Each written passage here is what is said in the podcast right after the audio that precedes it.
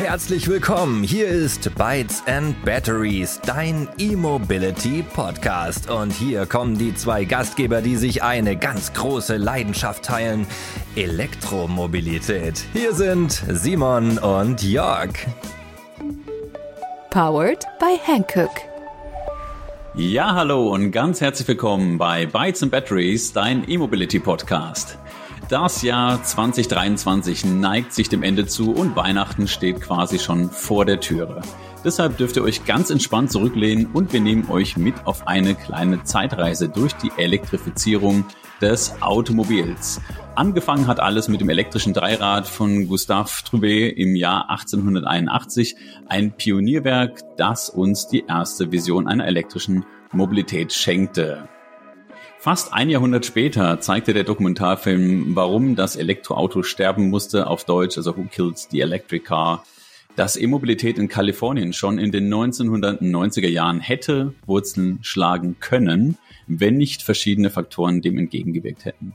Doch die Vision blieb am Leben und so brachte das Jahr 2013 mit dem BMW i3 und der Renault Zoe die erste elektrischen Serien-E-Autos auf den deutschen Markt. Jetzt ein weiteres Jahrzehnt später blicken wir zurück und fragen uns, wie hat sich die E-Mobilität in Deutschland entwickelt? Was sind die Herausforderungen, die Erfolge und wohin steuert die elektrische Revolution? Um diese Frage zu erörtern, haben wir uns heute einen Branchenexperten eingeladen, und zwar Stefan Schauer-Burkhardt, Country Manager Germany und Austria bei Monta. Monta, ein dänischer E-Mobility Provider, ist seit 2022, ich hoffe, das stimmt so, auf dem deutschsprachigen Markt aktiv und trägt dazu bei, die Mobilitätswende aktiv voranzutreiben. Der Bytes and Batteries Podcast wird unterstützt von Hankook und Ion, der globalen Reifenfamilie speziell für Elektroautos. Stefan, es ist uns eine große Freude, dich heute hier im Podcast zu haben. Lass uns gemeinsam einen Blick auf die vergangenen zehn Jahre werfen und vor allem mal diskutieren, wo die Reise noch hingeht und wo wir auch klar heute stehen. Ja, hallo Jörg, hallo Simon, hallo an die Zuhörer auch. Vielen Dank auch für die Einladung zum Podcast. Ich freue mich sehr, hier sein zu dürfen. Ich stelle mich äh, gerne persönlich kurz vor. Ich bin bei Monta, wie schon erwähnt, für die deutschsprachigen Märkte verantwortlich, jetzt allen voran mal Österreich und Deutschland auch. Bin seit ungefähr einem Jahr dabei, bisschen mehr als ein Jahr. Habe letztes Jahr begonnen, den österreichischen Markt ganz neu aufzubauen und zu entwickeln äh, für Monta und seit Mitte diesen Jahres eben auch für Deutschland verantwortlich. Ich bin von meinem Hintergrund Wirtschaftsingenieur, das heißt, ich habe hoffentlich die Fähigkeiten, die technische Komponente mit einer betriebswirtschaftlichen sehr gut zu verbinden. Ähm, das finde ich auch ultra spannend, das ganze Feld Elektrifizierung. Ich bin seit einigen Jahren schon in der Automobilindustrie aktiv, habe meine ersten Erfahrungen unter anderem bei der Magna International gesammelt im Bereich Elektrifizierung und auch autonomes Fahren. Durfte da sehr viel sehen und auch miterleben, vor allem auch im Bereich Elektrifizierung. Ich habe in den, in den Jahren 2017 bis 2019 das Elektrifizierungsprogrammportfolio für die Magna äh, verantwortet habe, also sehr stark gesehen, welche OEMs an welchen Projekten arbeiten, was angefragt wird. Damals gerade mitten in diesem Umstieg der Antriebswende mussten quasi die Budgets, Investitionen dafür freigeben lassen. Habe da wirklich extreme Freude dann auch daran gefunden, diese Veränderung mitzuerleben. Was jetzt Monta betrifft, wir haben uns zum Ziel gesetzt, das Laden der E-Fahrzeuge möglichst einfach und nutzerfreundlich zu gestalten. Und zwar für alle. Und das möchte ich sehr stark hier hervorheben. Wir erkennen, dass Elektrifizierung was ist, was sehr viele Stakeholder betrifft. Die Nutzergruppen werden zunehmend immer weiter erweitert. Da gehört der E-Fahrer selber zu, natürlich direkt mit dem E-Fahrzeug in Kontakt. Da gehört aber auch ein Flottenmanager dazu. Da gehört ein Hotel je dazu, der Ladepunkte für seine Gäste betreiben soll oder sogar muss in Zukunft, bis hin zum großen Energieversorger. Und unseren Gründern aus Dänemark kommend war 2020 schon klar, dass die Lösungen, die es damals im Markt gab, da gewisse Schwachstellen aufweisen. Man kannte Tesla schon sehr fortschrittlich, gerade im Bereich Usability, Nutzerfreundlichkeit und alles, was da sonst in den Markt gedrängt ist, hat mit dem nicht mithalten können. Und aus dem heraus wurde eigentlich Monta gegründet und was wir tun, ist, wir entwickeln eine Lösung, eine Software-Suite zu Verwaltung, Betrieb, Optimierung und vor allem auch der Abrechnung von Ladevorgängen. Das ist sehr oft nichts, was der Nutzer sofort eindeutig sieht, ja, weil er hat vielleicht nur eine Ladekarte, vielleicht sieht er es gerade mal bei der App. Es betrifft aber alle. Es betrifft den Fahrer am Ende vom Tag, es betrifft eben denjenigen, der einen Ladepunkt auch managt. Und wir sind der festen Überzeugung, dass gute und zuverlässige Software wie so oft heutzutage auch der Schlüssel zum besten Ladeerlebnis, wie wir das nennen, und zu nachhaltiger Mobilität ist. Ja, das klingt ja schon mal mega spannend. Also auch erstmal von mir herzlich willkommen. Cool, dass wir dich gewinnen konnten, äh, Stefan, für unseren Podcast. Kleiner Fun Fact irgendwie, ich habe es auch schon bei unserer letzten Folge erzählt. Meine Frau, äh, wir sind ja ähm, Tesla-Fahrer und meine Frau lädt überhaupt nur am Supercharger, weil ihr alles, was mit einer Karte oder irgendwelchen Identifikationsvorgängen zu tun hat, weil sie das einfach ablehnt. Und das Tesla war ja von Anfang an von der User-Friendliness so komfortabel aufgestellt mit den Superchargern, aber ich erinnere mich noch, ich habe das ja Gott sei Dank direkt übersprungen, indem ich mir einen Tesla gekauft habe, aber ich erinnere mich noch, als Jörg eben angefangen hat, da hatte der eben quasi noch 20 Chips am Schlüsselbund, um auch an ja an jeder Säule laden zu können und das ist natürlich was, was nur so typische Early Adopter überhaupt in Kauf nehmen. Und jetzt, wo die Elektromobilität eben zunehmend in breiten Markt geht, kommen eben mehr und mehr die Kunden, die darauf keinen Bock haben, die eben ein komfortables Erlebnis wollen. Und das ist natürlich genau das, wo euer Geschäftsmodell irgendwie seine Grundlage hat, ne? Absolut, ganz genau. Und wie du sagst, wir bewegen uns eigentlich von einem Early Adopter zu einem Massenmarkt und die Kundenbedürfnisse verändern sich. Es werden andere Zielgruppen angesprochen. Die Schmerzgrenze der Personen, die Autos fahren und mit dem Laden in Kontakt kommen, die ist niedriger. Ich kann nicht mehr davon ausgehen, dass der jetzt mit einem Fehler an der Ladestation leben kann. Und das ist genau das, womit wir uns beschäftigen am Ende Tag. Ja. Ja, super. Simon hat auch genau das Richtige schon gesagt. Wir waren damals ja tatsächlich bereit. Ich hatte, glaube ich, vor dir noch Simon das E-Auto, Renault Zoe damals. Die Hörerinnen und Hörer, die wissen es auch. Und da haben wir, sind wir überall rumgefahren, nur um zu fahren und Ladesäulen zu testen, wo heute der normale Mensch sagt, hä, aber warum? Also ich fahre da auch nicht zu Tank, um zu testen, wie man irgendwie tankt. Was ist denn daran faszinierend? Stefan, du kannst es, glaube ich, auch noch so ein bisschen nachvollziehen, so welche Lader, was ging so A, C, D, C. Das war halt komplett so eine Parallelwelt, die irgendwie da noch im Aufbau war. Während andere, das war ja so 2017, 18, wo andere einfach noch nie elektrisch gefahren sind. Klar, jetzt irgendwie so fünf Jahre später ist es einfach vollkommen normal und solche Themen wie, hey, wir brauchen irgendwie 20 Ladekarten und andere Klischees, über die wir hier sicher auch noch im Podcast sprechen werden, die sind ja oft immer noch auch verankert. Ich meine, klar, es gab so Projekte wie Hubjack zum Beispiel, die es dann doch einfach gemacht haben, also Richtung Roaming, alles, was so passiert ist. Aber bevor wir da jetzt vorgreifen, in den letzten zehn Jahren hat sich im Bereich ja, der E-Mobilität in Deutschland ja relativ viel getan, wie gerade schon so angeteasert. Und aus deiner Sicht, welche Meilensteine haben die Entwicklung denn besonders geprägt? Also ich glaube, du hast eh schon jetzt selbst einleitend gesagt, es war so um 2013 herum, wo BMW mit dem i3 auf den Markt vorgedrungen ist, Renault Nissan als Konzern im Fahrzeug, Tesla hat auch gestartet, in Deutschland den Model S zu verkaufen. Das waren so die großen serientauglichen E-Fahrzeuge, die für alle quasi greifbar waren. Davor waren es irgendwie Pilotprojekte, da gab es einen Tesla Roadster, ja, der war noch nicht für die erste Allgemeinheit sozusagen bestimmt. Das war quasi die erste Initiative der Autohersteller, da wirklich ein Fahrzeug in Serienreife in Umlauf zu bringen. Auch wenn es vielleicht nur kleine Fahrzeuge waren, um mit dem Thema in Kontakt zu kommen. Und Tesla hat es ja von der Strategie her natürlich bewusst schon ganz intelligent gemacht. Die haben ja parallel dazu auch begonnen, die Ladeinfrastruktur aufzubauen. Um diesem Argument vorwegzugreifen, ich habe ein Infrastrukturproblem sozusagen. Ich kann den besten Zug bauen, den schnellsten, den komfortabelsten. Wenn mir die Schienen fehlen, dann werde ich nichts zum Fahren haben. Und das hat Tesla früher erkannt und wirklich in Ladeinfrastruktur investiert. Und das war schon so ein Meilenstein und die OEMs haben zum damaligen Zeitpunkt dann schon erkannt, okay, da kommt jetzt wirklich was und wir brauchen unseren Tesla Fighter. Wir brauchen auch ein Produkt in der Produktpalette, um mit dem neuen Hersteller konkurrieren zu können. Und das waren so ausschlaggebende Momente. Und der nächste Schritt war dann, ich glaube, es war ungefähr 2016, was ich so herausfinden konnte, hat EMBW dann den ersten Schnelllader in Deutschland eröffnet. Damals noch 50 kW.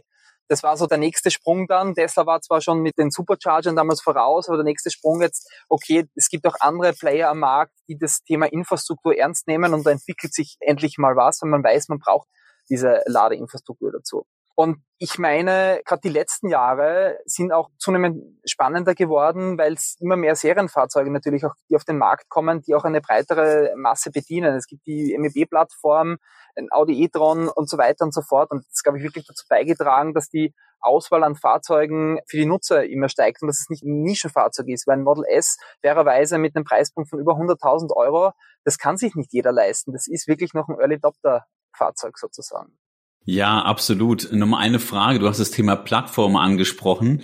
Kannst du dazu vielleicht für die Hörerinnen und Hörer nochmal ganz kurz mal erklären, um nicht zu technisch zu werden, was ist denn so eine Plattform? Also MEB-Plattform, soweit ich informiert bin, ist jetzt so aus dem Volkswagen-Konzern. Auf dieser Plattform, wenn du die entwickelt hast, kannst du mehrere Modelle aufbauen. Kannst du das mal ganz praktisch sagen? Weil ich stelle mir irgendwie so ein vier Räder vor, dann in der Mitte ist ja Batterie-Plattform, ziehe ich das so ein bisschen auseinander. Ist das so einfach? Was ist denn eine Plattform? Man kann sich eigentlich so vorstellen, ja. Also Hersteller versuchen natürlich auch ihre Entwicklungskosten zu minimieren und wollen aber mit einer breiten Fahrzeugpalette verschiedene Kundensegmente bedienen. Die machen das, indem sie Plattformen, sozusagen Baukästen nennen sie es auch bauen. Das war immer schon so, auch im klassischen Antriebsstrang, ist auch in der Immobilität so. Und die MEB-Plattform jetzt nur als ein Beispiel war eben die erste große Mobilitätsplattform des VW-Konzerns. Und die Fahrzeuge, die man jetzt auf der Straße sind ja zum Beispiel alle auf dieser gleichen Plattform. Das heißt, es werden gewisse Dinge harmonisiert. Es gibt ein einen gewissen Akku, es gibt einen Antriebsstrang, der standardisiert wird, es gibt Infotainment und dann gibt es Anpassungen für die verschiedenen Fahrzeugtypen. Das heißt, man baut verschiedene Modelle aus den gleichen Konfigurationen.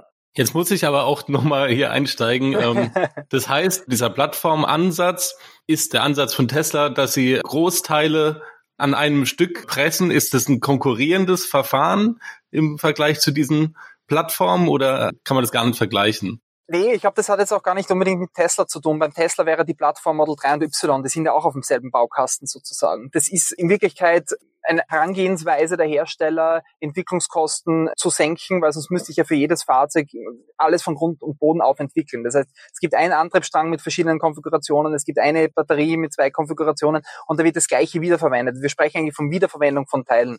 Ja, jetzt hast du ja schon ein paar Worte verloren. Jetzt schauen wir doch mal auf den Markt und auf insbesondere den Marktanteil von E-Autos in Deutschland. Was ist denn so deine Einschätzung? Wie geht's da jetzt weiter? Also man hat ja das Gefühl, dass wenn man so Medien konsumiert, auch hat man das Gefühl, dass es stark auch mit der Höhe der jeweiligen Landesförderung einhergeht, was der Absatz von Elektroautos angeht. Was ist denn so deine Prognose, was die Entwicklung der nächsten Jahre angeht? Also ich sehe das Glas immer eher halb voll als halb leer. Wenn man sich die Zahlen ansieht, dann sind wir so überhaupt in Europa und auch in Deutschland circa bei 20 Prozent Marktanteil der, jetzt nur der reinen batterieelektrischen Fahrzeugen an Neuzulassungen. Und man sieht schon eindeutig, dass diese Zahl permanent nach oben geht. Ganz klar, die Absatzzahlen weisen bedingt durch gewisse Förderungen immer wieder kleine Höhen und wieder Tiefen auf, aber im Grund, in unterliegenden Daten steigt der Absatz der E-Fahrzeuge. Und wir gehen sehr stark davon aus, dass sich der Trend fortsetzen wird, weil immer mehr Fahrzeuge zur Verfügung stehen werden, die Preise werden auf Dauer sinken. Also der Trend wird sich ganz klar fortsetzen. Wir sind wirklich so am Übergang in diesen Massenmarkt jetzt. Ja. Und klar wird es von den Medien gern aufgegriffen, die Zahlen gehen nach unten, das verkauft sich halt auch sehr gut, aber wenn man jetzt die Daten wirklich für die letzten Jahre ansieht, dann geht es kontinuierlich nach oben. Da sieht man keinen Anhaltspunkt, dass es jetzt wirklich stehen bleibt an einem Punkt oder rückläufig wird. Und würdest du vermuten oder annehmen, dass zu dem Zeitpunkt, an dem es de facto keine Verbrenner mehr verkauft werden dürfen, dass es auch gar keine Rolle mehr spielt bis dahin für die Hersteller? Also ich glaube, was die Hersteller äh, immer brauchen, ist Planungssicherheit. Also ein sehr strenges Regulatorium hat ja am Ende vom Tag auch einen Vorteil, weil dann ist es einfach fix gesetzte Sache, dann brauchen wir keine Gedanken machen und dann gibt es die Planungssicherheit. Alles, was jetzt da verweichlicht wird in diesen Regulatorien, führt nur dazu, dass die Unsicherheit im Markt steigt. Natürlich hoffen wir, dass jetzt der Absatz so steigen wird, dass sich das selbst erledigen wird. Und wenn die Zahlen so weitergehen, dann wird es wohl auch so sein. Ob es denn dann so ist, das wird der Markt am Ende zeigen und wie sich alles entwickeln wird. Ne? Spannend, spannend, spannend. Jetzt muss ich dir nur mal eine Frage stellen. Und zwar ist ja manchmal auch, man redet ja oft vom Henne-Ei-Problem, auch im Bereich der E-Mobilität. Es werden zu wenig Autos gebaut, es gibt keine Ladeinfrastruktur. Erst dann kommt E-Mobilität richtig. Sonstige Hürden, man sagt, man braucht ganz viele Ladekarten, was ja oft noch so in Köpfen verankert ist, was heute gar nicht mehr Realität ist. Welche Herausforderungen siehst du denn aktuell momentan im Bereich der E-Mobilität? Was sind quasi so die größten Hürden, um eine schnelle Adoption von E-Mobilität gerade jetzt in Deutschland hinzubekommen? Und was tut ihr als Monta dafür, dass dieser Mobilitätswandel schnellstmöglich vorangeht und wir auch die Klimaziele erfüllen können, was mit natürlich mit dem Verbrennungsmotor gar nicht möglich ist? Super spannende und auch nicht ganz einfache Frage, vielschichtiges Thema. Ich würde objektiv betrachtet, würde ich jetzt auf drei Punkte eingehen. Einerseits, es gibt nach wie vor ein Kostenthema. Insofern, dass halt E-Fahrzeuge vor allem in Segmenten 50.000 Euro plus großteils zur Verfügung sind zurzeit am Markt. Das heißt, ich habe den Markt schon gewissermaßen von vornherein eingeschränkt. Das wird sich jetzt hoffentlich in den nächsten Jahren ändern. Es gibt immer wieder Meldungen, erstens chinesische Hersteller, die sehr aggressiv natürlich auf den Markt drängen. Es gibt aber auch gute Beispiele aus Europa, C3 neu, die mit Price-Tags unter 20.000 Euro dann ins Rennen gehen. Das heißt, wir gehen davon aus, hoffentlich sehen wir da eine extreme Bewegung mit den zunehmenden Verkaufszahlen, also Economies of Scale, dass die Preise da auch sinken werden. Jetzt sind die Anschaffungskosten sind der eine Teil, die Ladekosten sind das andere. Wir wissen, die Strompreise haben sich natürlich in den letzten Jahren auch entwickelt. Was man dazu aber sagen muss, der ADC hat es jetzt wieder veröffentlicht. Es ist bei sehr vielen Modellen schon der Punkt erreicht, wo zumindest langfristig betrachtet auf die Nutzungsdauer das E-Fahrzeug nicht teurer ist als der Verbrenner. Jetzt gilt es natürlich noch, den Kunden das zu erklären. Das ist nicht immer ganz so einfach, eine Vollkostenrechnung da wirklich darzustellen. Ja. Man sieht vielleicht mal am Anfang nur einen Price Tag und der ist dann 48.000 Euro versus 38.000. Das ist das, was ich jetzt weniger bezahlen muss. Das tut mir jetzt weniger weh. Also da gibt es sicher noch so eine gewisse Hürde, wo man einen sehr positiven Trend sieht. Das zweite Thema, das du da auch ansprichst, Ladekarten und Co., ist das ganze Thema Benutzerfreundlichkeit, vor allem in Bezug auf die Ladeinfrastruktur. Ja. Wenn ich ein Verbrennerfahrzeug heute habe, dann ist es für ganz viele ein sehr routinierter, einfacher Prozess. Ich kann Diesel oder Benzin oder welchen Kraftstoff auch immer fast in jedem Eck dieses Planeten eigentlich, wenn es in Plastikflaschen ist in Indonesien, bekommen und in mein Fahrzeug füllen. Das ist ein sehr gelebter Prozess und jetzt trifft diese Zielgruppe auf eine Umgebung, wo ich auf Navis, Ladekarten und MSB-Apps angewiesen bin. Und das ist ein, natürlich ein entsprechender Veränderungsprozess. Und da liegt es an uns als Industrie, diesen Prozess möglichst sanft und möglichst gut zu gestalten und diesen Übergang möglichst sanft zu gestalten.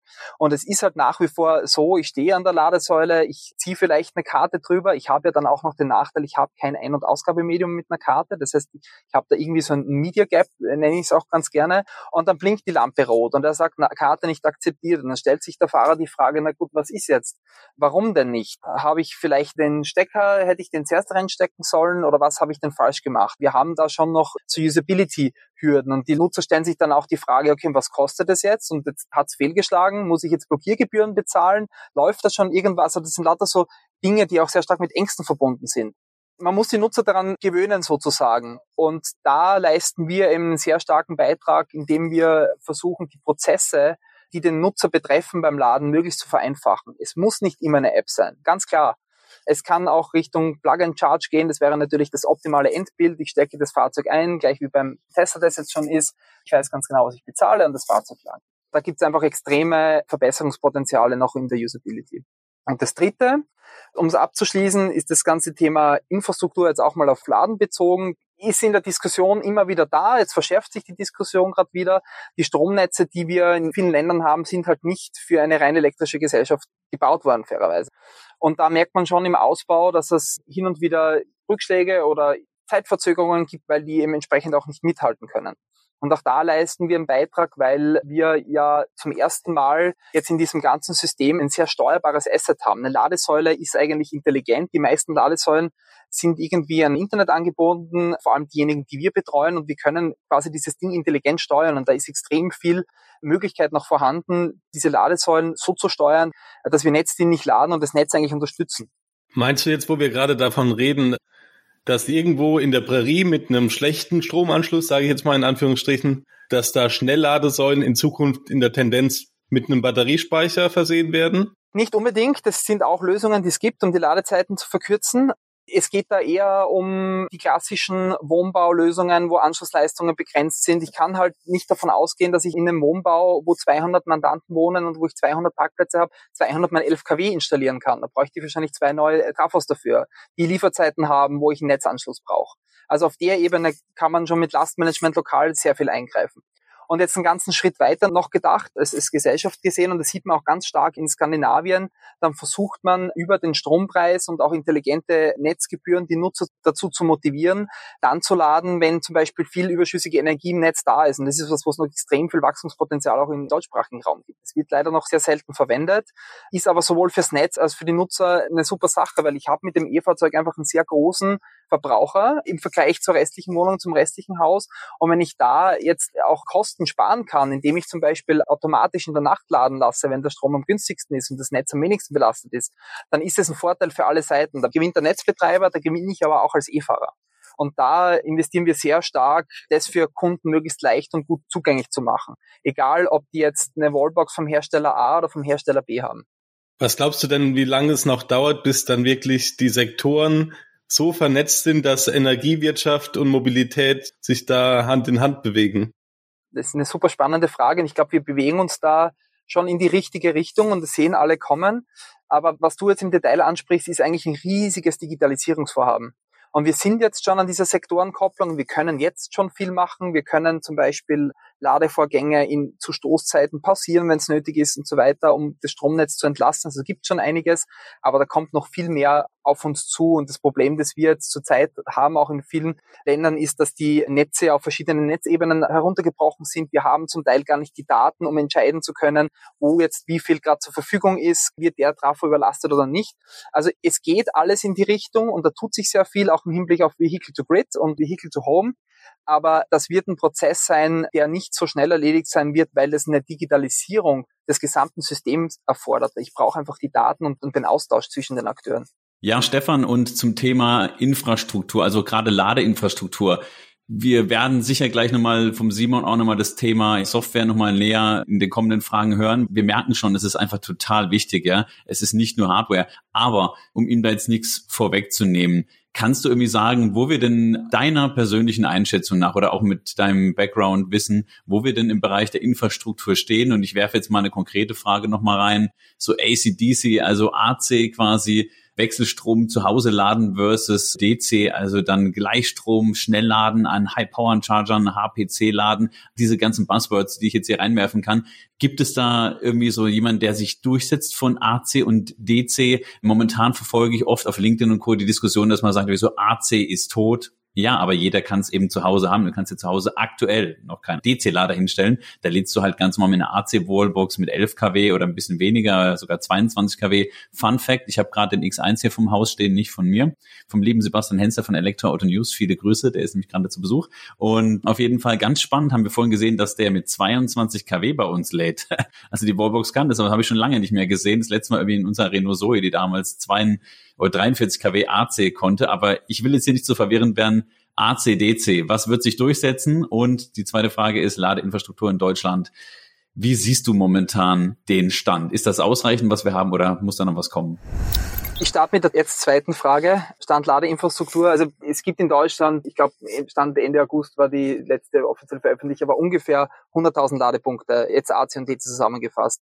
Nimmt man den Bestand der E-Fahrzeuge ungefähr eine Million in Deutschland her, dann sind wir irgendwie bei 1 zu, einem Faktor von 1 zu 10. Das ist so ziemlich das ideale, der ideale Zielbereich, den die EU jetzt mal vorgegeben hat, den sollte es erreichen. Die Zahl der Ladepunkte, da würde ich mir eigentlich keine Gedanken machen und da ist Deutschland eigentlich auf einem sehr, sehr guten Weg. Und es kommen ja jetzt auch getrieben durch die Ausschreibungen, die gelaufen sind, eine Vielzahl an Ladepunkten da auch dezentral, regional dazu und das wird das Netz sich nochmal stützen. Es gibt natürlich Verbesserungspotenzial, jetzt nicht, wenn man die Anzahl ansieht, sondern überhaupt, was jetzt Nutzerfreundlichkeit und Transparenz betrifft. Das haben wir schon angeschnitten vorher. Auch da wird es sicher Verbesserungen geben. Es gibt jetzt von der EU veröffentlicht die A4 diesen Sommer als Regulatorium, die auch die Mitgliedsländer umsetzen müssen.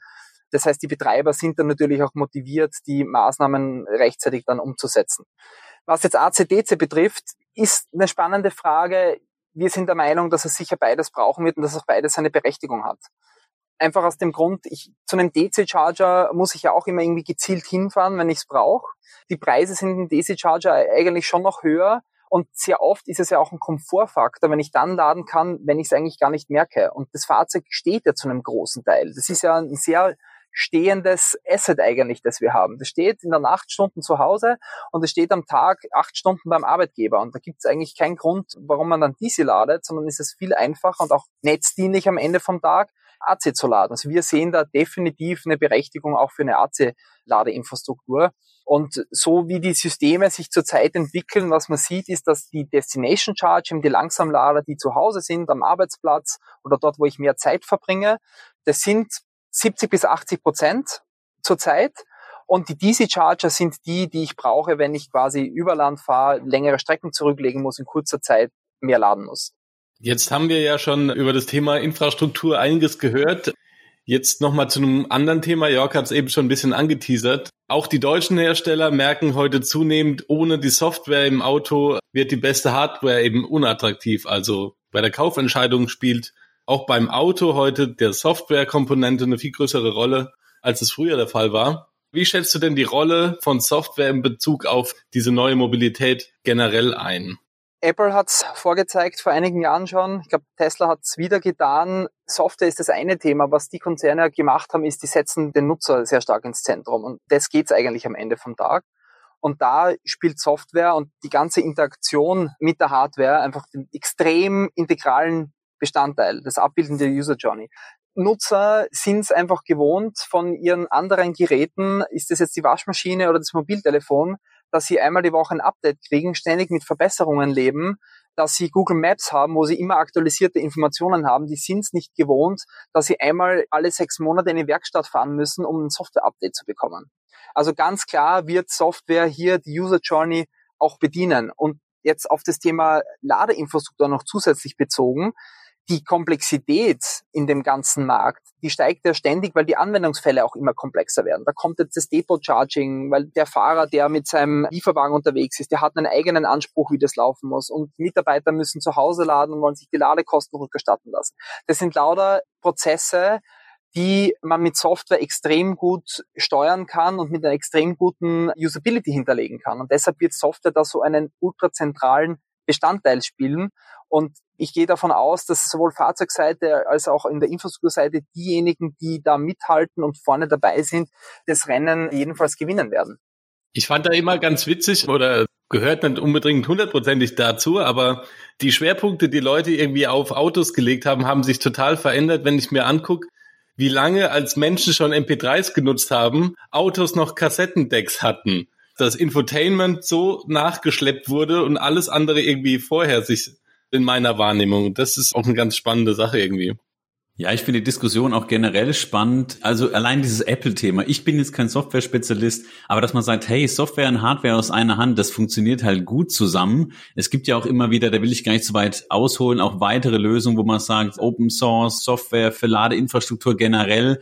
Da bin ich immer so hin und her gerissen zwischen können denn die Hardwarehersteller schaffen, die das dann eine Software zu produzieren, die so gut mit ihrer Hardware läuft, dass man sagt, wow, ein tolles Produkt à la Apple, also da alles aus einer Hand, die Komponenten greifen perfekt ineinander oder kommt man da vielleicht als Hardwarehersteller gar nicht mehr hinterher und muss irgendwann auf standardisierte Softwarelösungen, die einfach mittlerweile auch einen gewissen Reifegrad haben, zurückgreifen. Ich habe das nur gerade zum Hinterkopf gehabt. Ich weiß nicht, Stefan, ob du dazu was sagen kannst, aber ihr seid natürlich auch eine Software-Company.